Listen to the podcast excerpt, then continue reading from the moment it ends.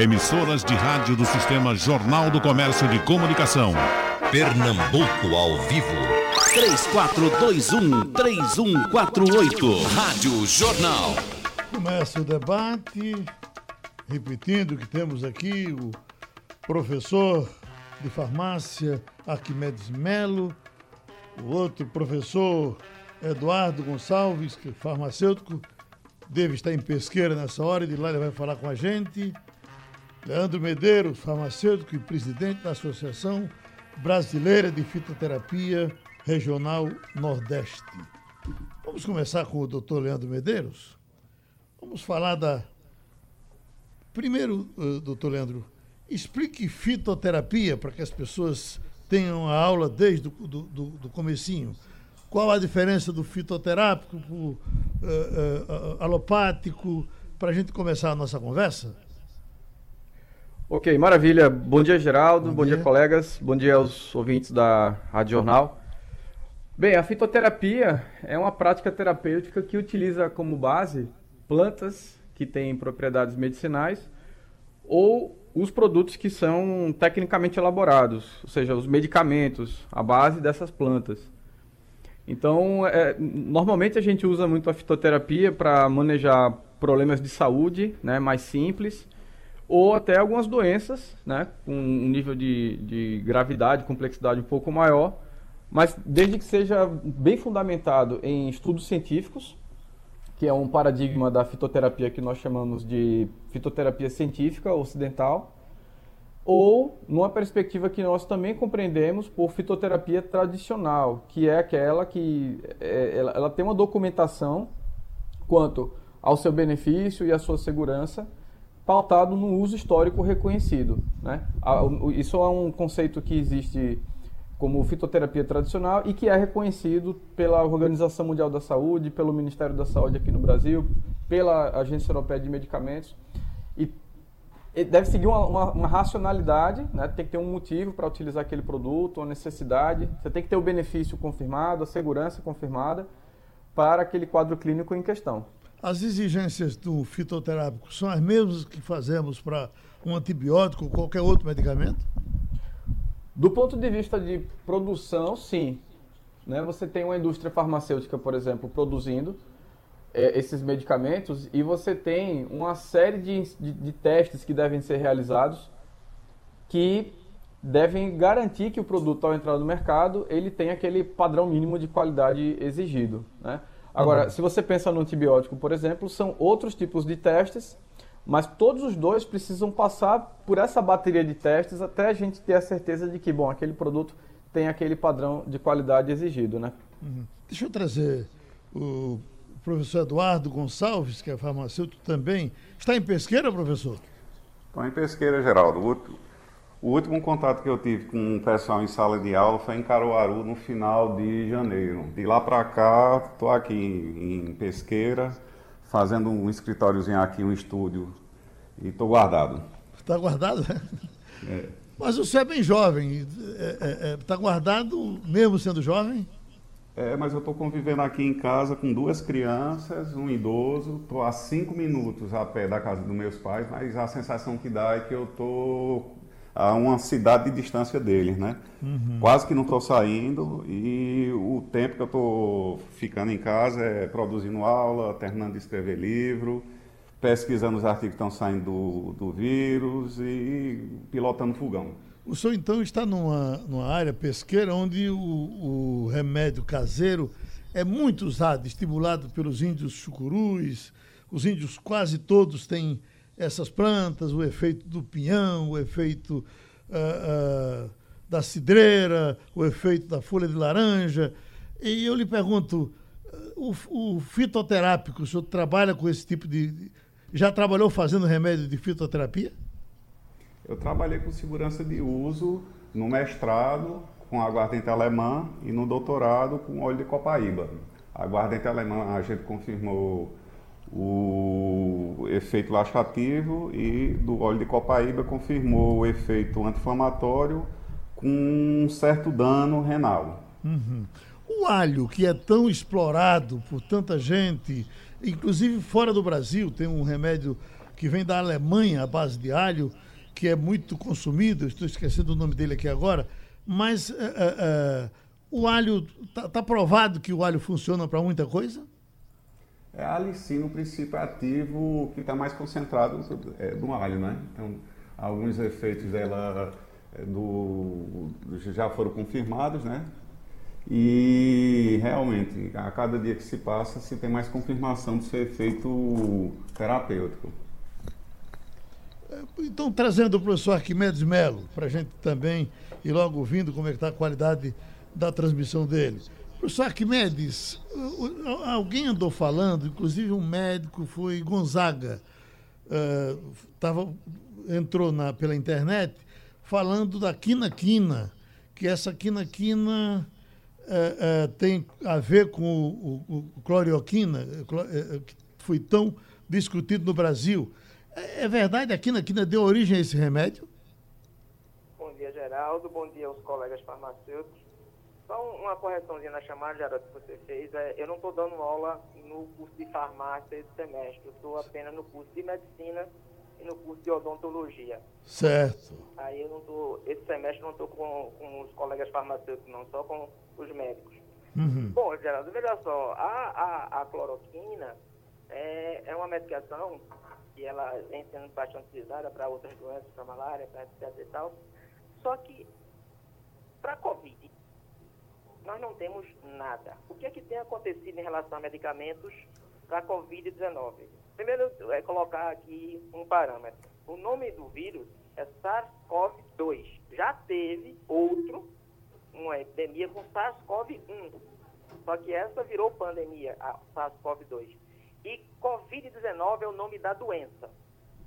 Então, o que é que tem acontecido? Várias medicações, né, alguns antibióticos, alguns antiparasitários, estão ao todo em cerca de 70 medicamentos, né, dentre eles a cloroquina e a hidroxicloroquina, que estão sendo testados para ver se tem alguma funcionabilidade em Covid-19.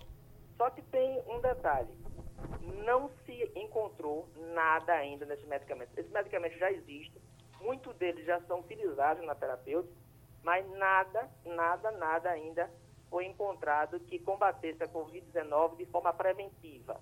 Apenas para pacientes graves, para diminuir o dano, não é para curar, não. É para diminuir o dano nesse paciente. E a cloroquina, ela se mostrou com alguma atividade, mas não com muita atividade não, tá? Então, ela tem uma atividade relativa na diminuição dos danos provocados pela Covid, mas em relação a medicamento, nós não temos nada de medicamento que sirva para o combate do vírus, para a destruição do vírus e, consequentemente, controle desse, de, dessa doença. O, o, farmacêutico também trabalha com vacina, doutor? Ele Arquimedes? pode trabalhar. Na, inclusive, tem em uma especialização em que se o farmacêutico ele fizer essa especialização, essa pós-graduação, ele pode, no, no ambiente da farmácia, é, montar uma pequena atividade de vacinas. Aí ele tem que ser certificado pelo Conselho, certificado pela Anvisa, mas ele pode, inclusive, no ambiente da farmácia, ele ter essa atividade de vacinas também. Uhum. Essa demora que todo mundo diz para se fazer uma vacina, se espera no mínimo dois anos, é o que se espera para surgir a vacina para uh, esse mal que está nos atingindo agora, esse vírus. Uh, a velocidade tem que ser essa? Não, não se pode acelerar? Veja só, é, pode se acelerar, está se acelerando. É, na medicina, a gente tem um, assim, um paradigma. Efeito, benefício.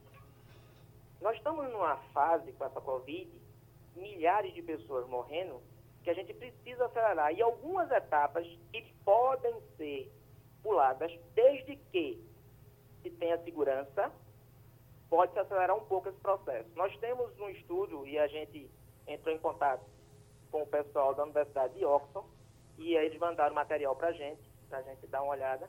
O Instituto Jenny, esse instituto, ele está com a vacina já em estágio bem avançado, bem avançado. Ela já está testando em humanos.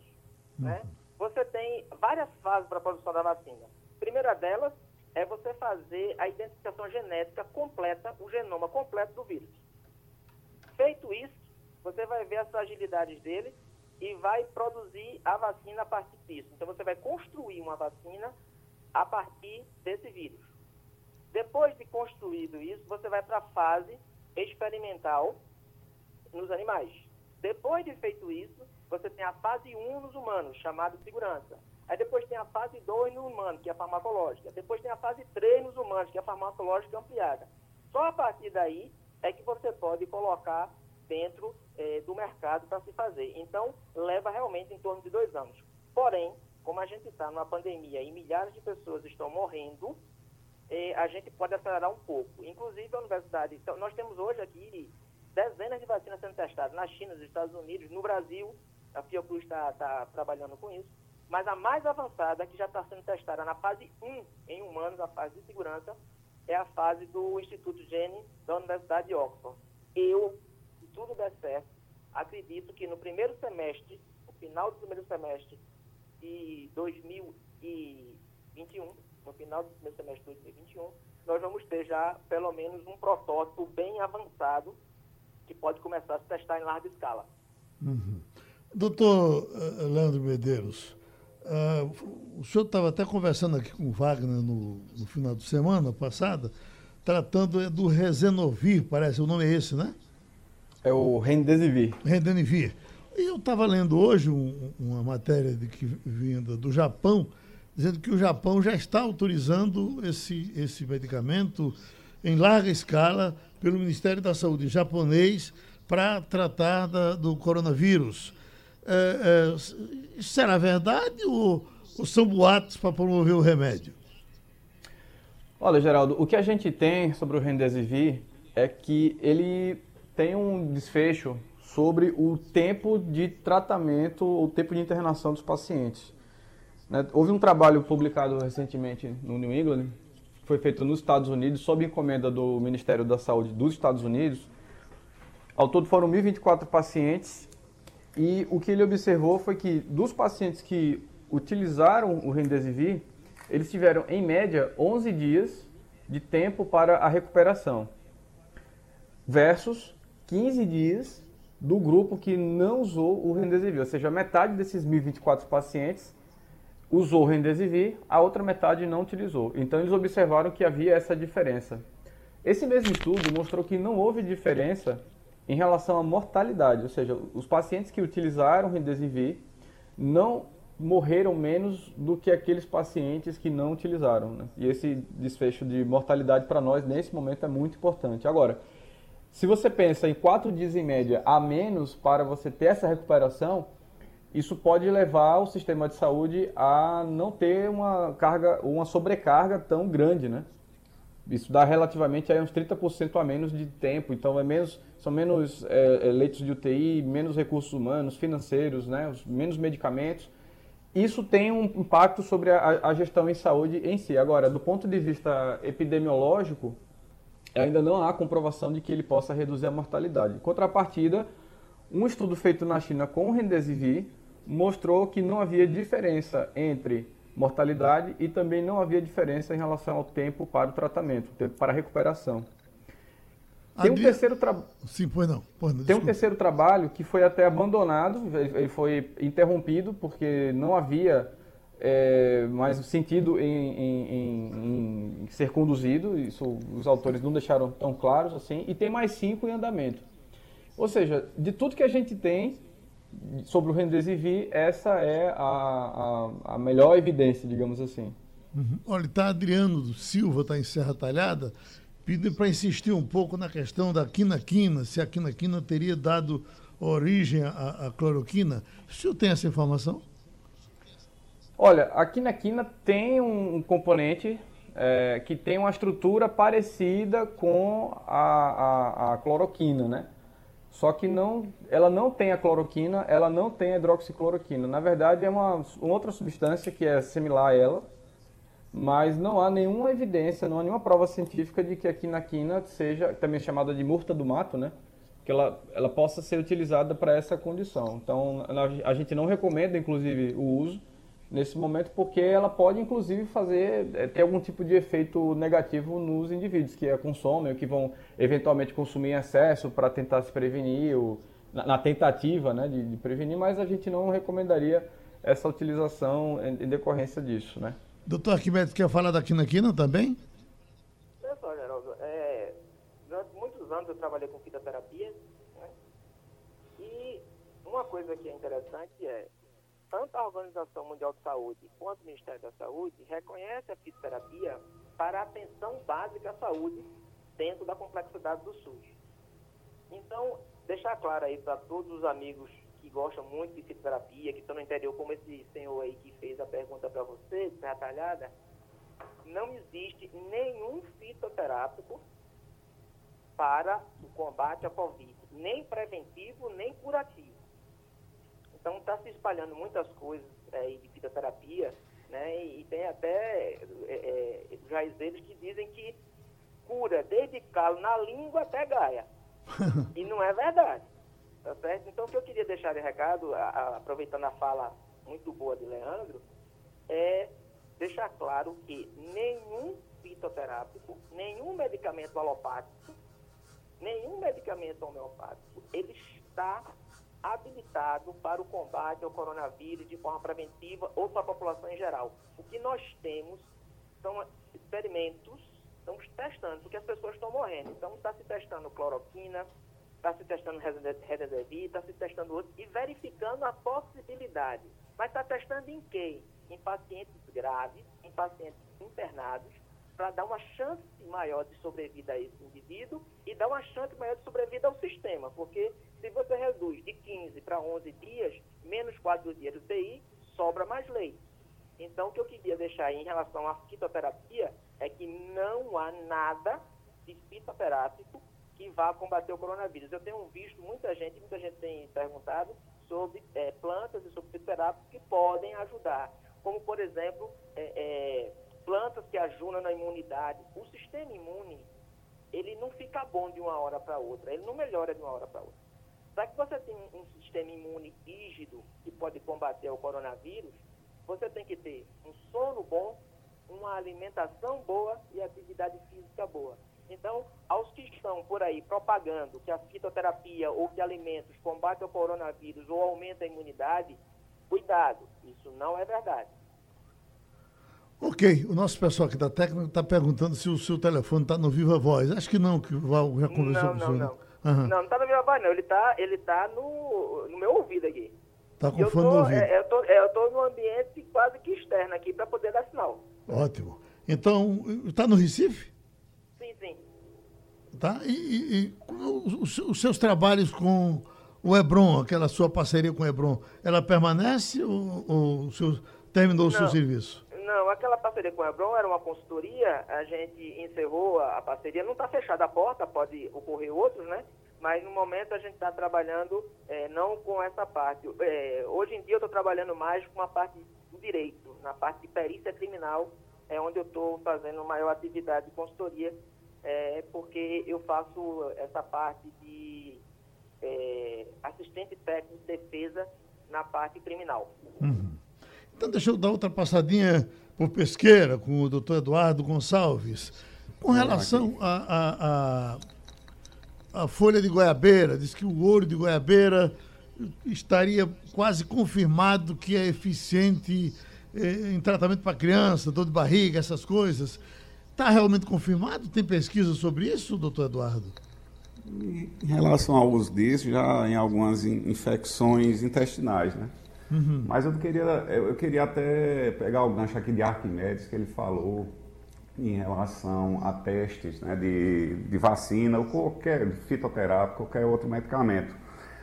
E do tempo em que isso leva, né? Porque uhum. desde que você começa a testar o medicamento, o fitoterápico, a vacina, ele tem que ter um, um fluxo que vai desde teste com animais, a, passando por humanos, saudáveis até ter o crivo de milhares de humanos com a doença, né? Isso leva tempo. Isso leva tempo. Então, ele, Arquimedes até falou aqui da, da construção da vacina, né? Que vamos dizer que seja o tempo zero para se ter o medicamento, né, até passar por esses testes, a gente tem aí, desde a época em que se lançou, nos anos de 1960 e pouco, a talidomida, que teve aquele desastre, em que teve a má formação de, de, de, de crianças, né, com focomelia, é, braços e pernas com má formação, né, que a gente sabe que a talidomida ela pode provocar esse efeito porque ela, ela atrapalha a formação de vasos sanguíneos nessa parte. E a gente está numa época de Deus nos acuda que está aparecendo muito remédio sendo citado aí, de, de, a gente fomentou da hidroxicloroquina, quinaquina, por aí vai. Mas para se ter certeza de que se tem uma segurança de uso para se lançar qualquer medicamento, seja ele fitoterápico, seja ele uma, uma vacina, a gente pode estar tá, é, é, queimando alguma etapa, como algum laboratório aqui. No, momento que a gente está conversando aqui, oito laboratórios particulares, eles estão correndo, meio que a toque de caixa, para poder fazer uma vacina para lançar no mercado. Ótimo. Enquanto a gente está aqui numa sensação de afogamento, né? Que se passar um, um, um jacaré, mesma coisa que for uma boia, do jeito que a gente está aqui, mas não tem que esquecer que lá no futuro isso aí pode causar algum problema se a gente não tiver uma segurança de uso confirmada para seja medicamento, seja uma vacina. Um exemplo muito, muito contundente que a gente tem foi uma droga lançada em 1999, que foi o Vioxx, que já vinha arrecadando 2 bilhões e meio de, de dólares no, no mundo e que teve que ser retirada em 2004, depois de é, discussões feitas a partir de um, um, estudo feito pelo, pelo.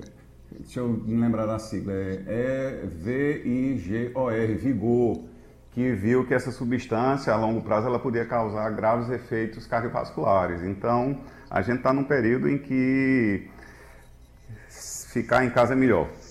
Deixa eu perguntar aqui ao doutor Leandro Medeiros, atendendo a Flávio, que está aqui no Recife, pedindo que o senhor fale sobre a ivermectina, os, a, o efeito da ivermectina. Também entrou nessa onda de, discussão ultimamente, não é? Uhum. É, a ivermectina é um medicamento que já é usado no Brasil há muito tempo para tratar parasitoses, né? E o que aconteceu foi que, é, na verdade, Geraldo, a gente tem aí pelo menos mais de 150 drogas hoje analisadas para tratar com a intenção né, de, de gerar algum benefício sobre o Covid-19. A ivermectina é uma delas, tá?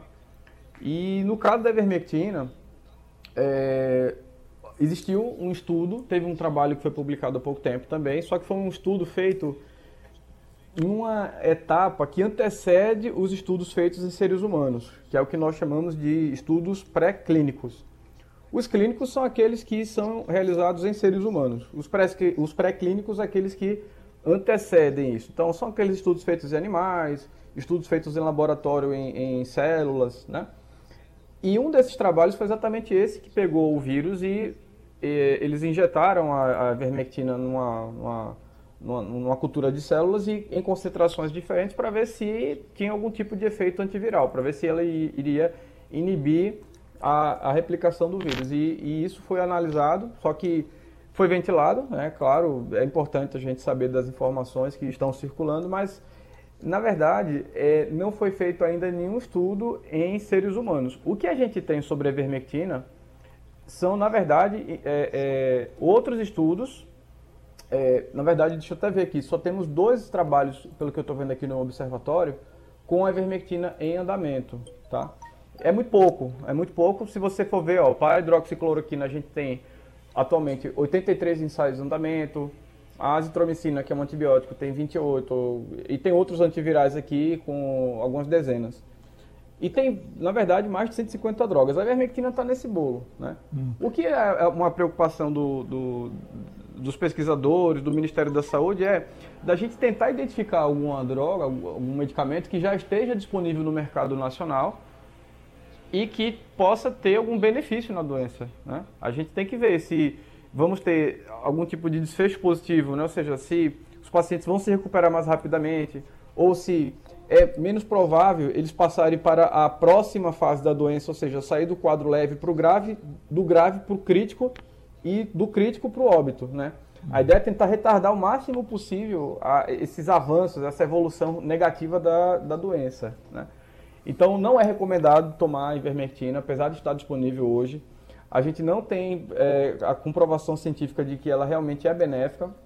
E a gente ainda precisa lembrar que se você usa dia desses uma pessoa me perguntou, ó, oh, eu comprei aqui essa ivermectina, eu já tomo para prevenir, o que, que eu faço?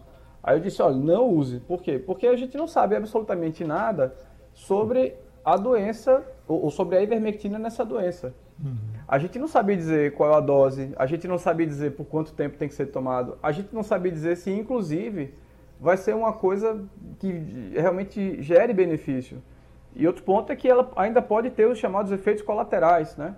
Então, é muito comum você tomar ivermectina, por exemplo, e ter coceira. É, é muito comum você ter é, reações dermatológicas no geral. Existem é, possibilidades de, de febre, o uso dela. Você pode ter dores articulares, que são reações classificadas como prováveis. E isso é assim, mais de 10% dos pacientes que utilizam podem apresentar esse tipo de reação. Então, ou seja, pode fazer mais mal do que bem nesse momento. Então, assim, o recado é, não usem medicamentos por conta própria para tratar o Covid-19. Pelo que Arquimedes explicou, pelo que Eduardo explicou. Porque uhum. não há comprovação científica até então de que qualquer medicamento, né, com exceção do Remdesivir, com dados ainda não muito robustos, mas, que não tem no Brasil, inclusive, o Remdesivir, né, vale ressaltar, mas nenhum medicamento que está disponível no Brasil tem comprovação científica de que é benéfico e seguro para pacientes com o Covid-19. Ainda. Esse ivermectina né? é o mesmo Anitta, é, doutor? Não, a ivermectina não é o Anita, não. O Anita é o fármaco nitazoxanida, é uhum. outro antiparasitário. A ivermectina tem outras apresentações, né? Uhum. É um medicamento bem antigo, inclusive, usado para tratar é, piolho, para tratar é, sarna, né? Uhum. E para tratar outros tipos de parasitóides intestinais também, mas não é o Anita, não. E chamando o doutor Arquimedes Melo, farmacêutico, em cima de uma questão que eu estou lendo aqui agora, doutor Arquimedes, e uma colega sua da Paraíba. Água sanitária pura não mata coronavírus. Alerta professora. Ela diz contra os riscos a engenharia, a engenheira química Maria de Fátima Nascimento que é professor do Departamento de Química da Universidade Estadual da Paraíba, alertou para cuidados e como deve ser o uso de produtos para limpar ambientes e superfícies. Segundo a professora, a água sanitária pura não destrói o novo coronavírus. É, é, é confirmado isso, doutor Arquimedes? Veja só, é, aí a gente tem que ver algumas coisas. Isso, essa história toda começou que Donald Trump, para variar, divulgou que tomar detergente, desinfetante ia curar coronavírus, porque se limpa a superfície, limpa para dentro. Durante muito tempo lá em João Pessoa, na Paraíba, eu fui coordenador do CEATOC, que é o Centro de Assistência Toxicológica. Nós tivemos algumas pessoas intoxicadas, inclusive que foram bater na UTI é, por tentativa de suicídio com água sanitária. Portanto, não consumam de jeito nenhum, né? Essa questão da água sanitária. Em relação à água sanitária, nós temos o que é água sanitária? Basicamente, é, será o cloro, que vai ser diluído em várias concentrações, e aí você tem a chamada água sanitária. Tá certo? Então, quando a gente chama de água sanitária pura, o que a professora chamou, a gente tem que ver qual é a concentração de cloro que tem nessa chamada água, é, água sanitária pura. A água sanitária em si, o cloro em si, tá certo? Ele, ele é um degermante bem funcional. Ele mata vários tipos de germes, tá certo? Eu não tenho um estudo científico que diga assim, o, o, o, o uso do cloro, o uso da água sanitária desses saneantes diretamente no vírus. O que eu posso dizer, esse estudo eu não tenho, então não posso afirmar. O que eu posso dizer é que sim, a água sanitária, ela funciona para a superfície como degermante de vários tipos de vírus, fungos e bactérias. Uhum. E, inclusive, está sendo muito utilizado no hospital, aumentou muito o consumo dela para manter esse processo de desinfecção. O que ela, Agora, ela, ela, ela elimina, eu não sei. Na leitura dela, que ela diz, o que destrói é uma substância chamada ácido hipocloroso, hipo, hipocloroso. após a, de, a, diluição da água sanitária com, uh, enfim, joga água nessa, na água sanitária e aí ele produz esse ácido hipocloroso, é o que estou entendendo. Veja só, é, é, essa água sanitária, se você adicionar água a ela, ela vai ficar mais diluída e ela vai ter menos poder. Se você acrescenta mais substâncias derivadas de cloro ou complexos de cloro, ela vai ter mais potência. O que ela quis dizer aí com o estudo dela é que a água sanitária não serve, ou que a água sanitária tem poder limitado. E quando você coloca com o hipocloroso, ela vai melhorar. Isso a gente tem que testar diretamente sobre o vírus, para poder ver se funciona. Tem um, um, um estudo da, da, da Universidade de Kansas que trabalha sobre 10 germantes em relação a isso. Mas eu não, agora nesse momento eu não estou com o artigo aqui, eu não sei se ele fala especificamente desse produto que ela está falando. Agora, o que, é que a gente tem? Água sanitária, quanto mais diluída, menor a sua atividade, e quanto mais você trabalhar ela com outros compostos clorados que tenham por finalidade a desinfecção, vai aumentar a potência. Inclusive o, o cloroso, o hipocloroso que eu está colocando. Então, seguindo na, na, leitura dela e pedindo a participação também do doutor Leandro Medeiros, para passar por todos, ela diz aqui: ao misturar produtos de forma errada, a pessoa estará criando um terceiro produto com uma reação química não planejada, por falta de conhecimento, que pode levar a um uh, atendimento de, de, de urgência. Ainda na, aqui, a professora pede ainda que as pessoas não misturem álcool, já é outra história que ela está falando aqui, em cima da água sanitária. Hein, professor Leandro? De fato, a gente não deve fazer uma multimistura. Veja, Geraldo, essa questão que foi colocada, eu, eu, te, eu deveria ler um pouco mais o que, é que ela quer dizer com isso, porque ela diz que ele puro não resolve, né? O que é a solução, o que, o que é água sanitária, né? É, trazendo o que a Arquimedes colocou para a gente, ela é uma solução, ou seja, é uma mistura de uma substância que é o hipoclorito de sódio em água. Uhum. Normalmente essas apresentações comerciais elas têm uma concentração 2,5%. E o que se pede normalmente pelas orientações do, até dos próprios fabricantes, porque existe realmente uma, uma confirmação de poder desinfetante né, de superfícies, é quando você pega uma colher do, dessa, desse produto que você comprou no supermercado e coloca para cada um litro de água. Veja, tem um trabalho de 2011 que de, depois que surgiu aquela primeira pandemia, né, do SARS-CoV-1, que Arquimedes também colocou, aí alguns estudos foram feitos no sentido de entender se havia poder, eh, digamos assim, germicida, né, desses produtos que são comprados em casa. E eles observaram que para coronavírus, sim, também ajuda. Né? E essa mesma forma que a gente faz em casa, essa uma, uma colher, eu fiz uma conta aqui e aí eu cheguei nessa mesma situação que a gente faz em casa mesmo, de uma colher de sopa da água sanitária para cada um litro de água. Então, o que foi demonstrado aqui nesse estudo é que ele também é capaz de quebrar, de fragmentar a estrutura do vírus, de é, é, reduzir a concentração do vírus viável, né, como a gente chama em superfícies. Então, é, mas assim, o que ela quis colocar é que não deveria usá-la pura, mas não me parece fazer muito sentido porque essa concentração do cloro, que é um pouco diferente do, dessa concentração do álcool em gel, que são coisas diferentes, realmente são mecanismos diferentes.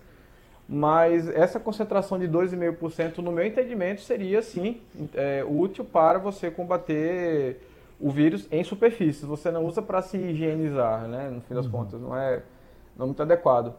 Então eu teria que ler melhor é também para poder entender o que, que ela quer dizer com isso. Se foi feito algum estudo novo que a gente de repente não esteja é, ciente, mas a, do referencial até então, água sanitária diluída, sim. Água sanitária pura, me parece que sim, mas não acho necessário. Uhum. Até para economizar, né? Alguém pediu a palavra? É, é Geraldo, uma, uma é, coisa é importante essa observação que a professora fez de misturar algumas substâncias, porque vai dar um componente final que você não sabe bem qual é a concentração dos dois ou três. Mas o que a gente sabe é que, por exemplo, o cloro, ele higieniza a água que vem da torneira para a gente. Então isso já é bem sabido, né?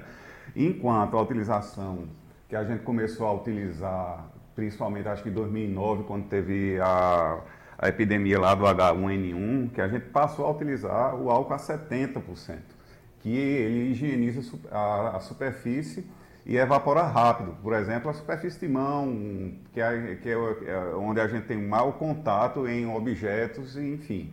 É, essa concentração é a concentração ideal para dissolver a gordura do, da, da, carapaça do vírus e estourar, né? e ser eliminado.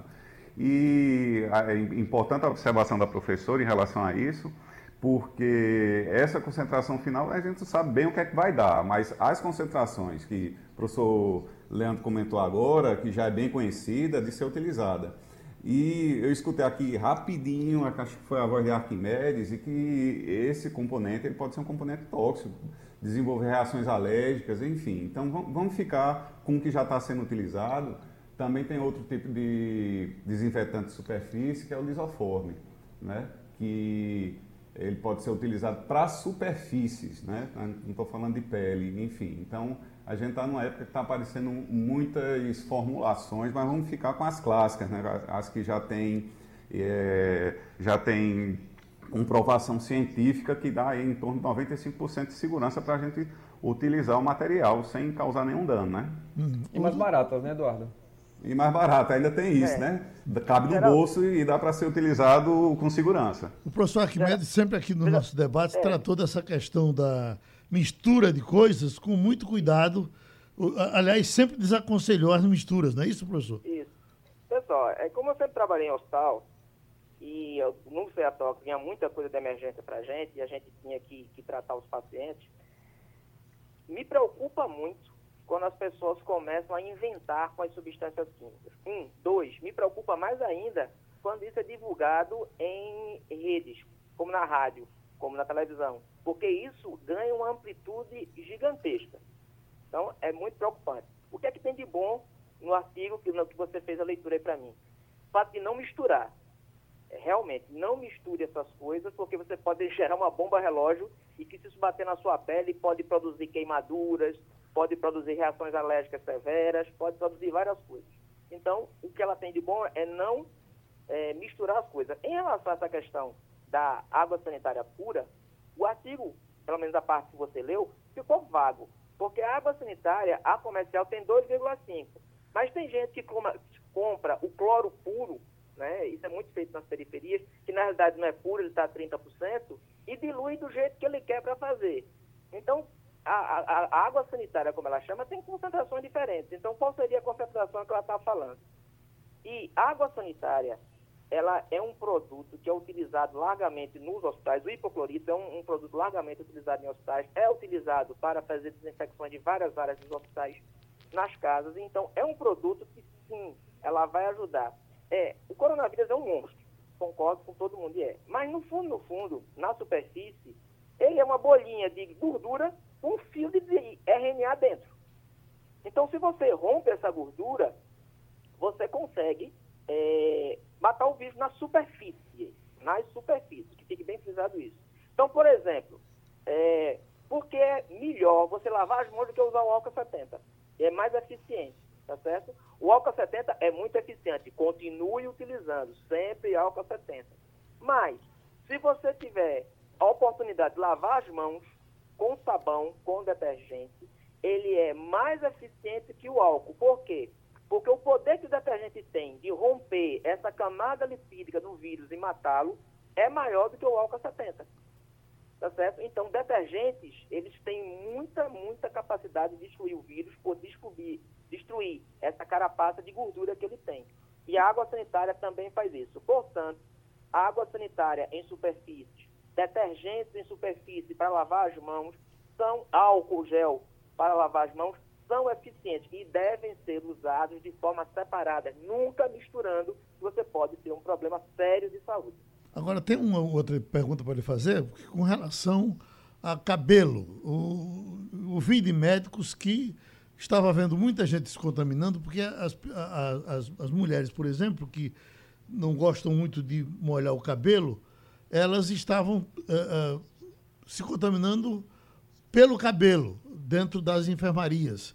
E, é, é, na verdade, quando se diz a uma mulher que ela vai ter que lavar o cabelo com sabão jacaré, ela se assusta.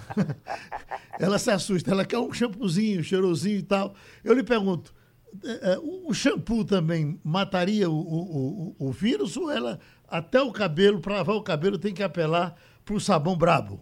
Não, não.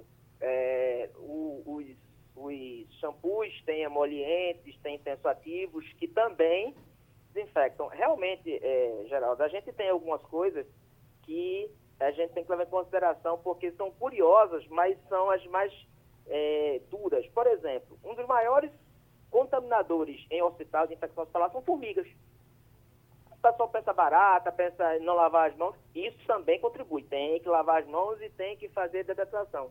Mas temos estudos em vários países que mostram que as formigas são grandes disseminadores de infecção hospitalar. É, o Covid, a gente não sabe ainda todas as superfícies que ele fica, mas sabemos que ele fica em várias superfícies. Por exemplo, recomenda-se é, fazer a desinfecção das patinhas do cachorro quando você vai caminhar com seu cachorro. Ele, antes de entrar na sua casa, você tem que passar álcool nele ou lavar com água e sabão a patinha dele, porque pode estar no piso da praça e trazer para casa. O cabelo, a gente tem visto alguns trabalhos que têm mostrado, sim, que no cabelo tem ficado é, vírus. E esse cabelo pode contaminar a própria pessoa e contaminar outros. Que passa a mão no cabelo, passa a mão na boca e vai. Alguém faz um, um carinho, passa a mão na é pessoas que moram na mesma família, obviamente, que a gente está em isolamento social, mas pessoas da mesma família passam a mão no cabelo, que estão morando juntas mesmo, estão ali próximos, e contaminar outros. Então o cabelo, sim, é uma superfície que o coronavírus ele se encontra.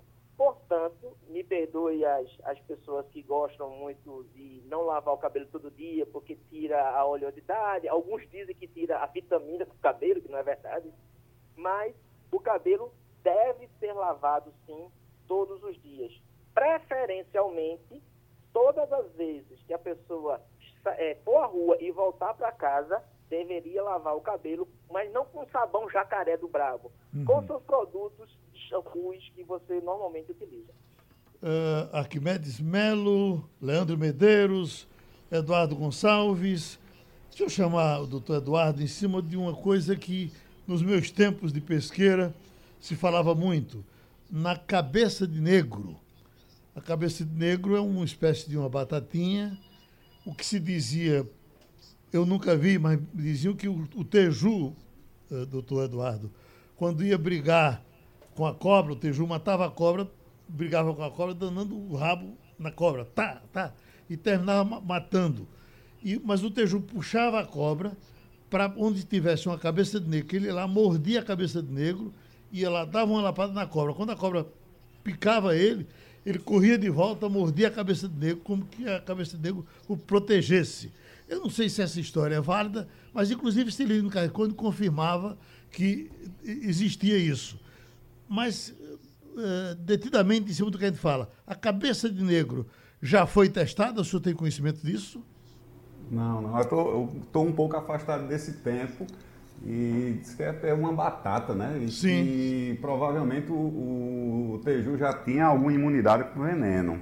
Uhum. Mas cientificamente ainda não vejo. Ele está, essa cabeça de negro está com uma batata na lista de plantas medicinais. Uhum. Mas algum tipo de, de, comprovação ainda não vi. Deixa eu perguntar para o professor Arquimedes, que também já trabalhou muito com esses testes.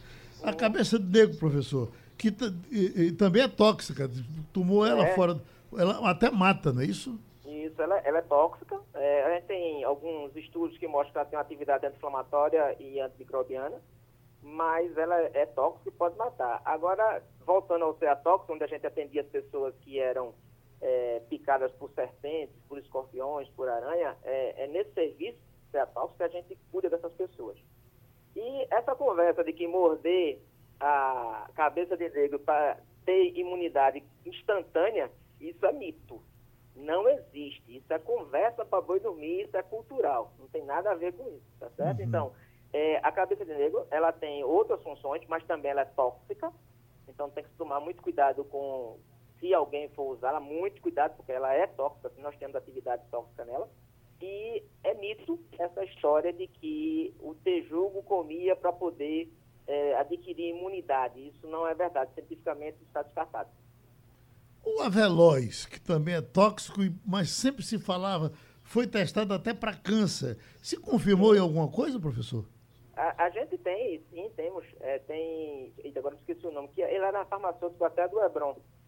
Ah, o nome agora. O professor me perdoe aí que eu esqueci o nome, mas me lembrar dele. Ele foi farmacêutico do Hebron, estava com base no Ceará e está fazendo um, um, os estudos com o Eveloz ainda. Vejam só, é, a gente divide em pesquisa fitoterápico e fitocomplexo.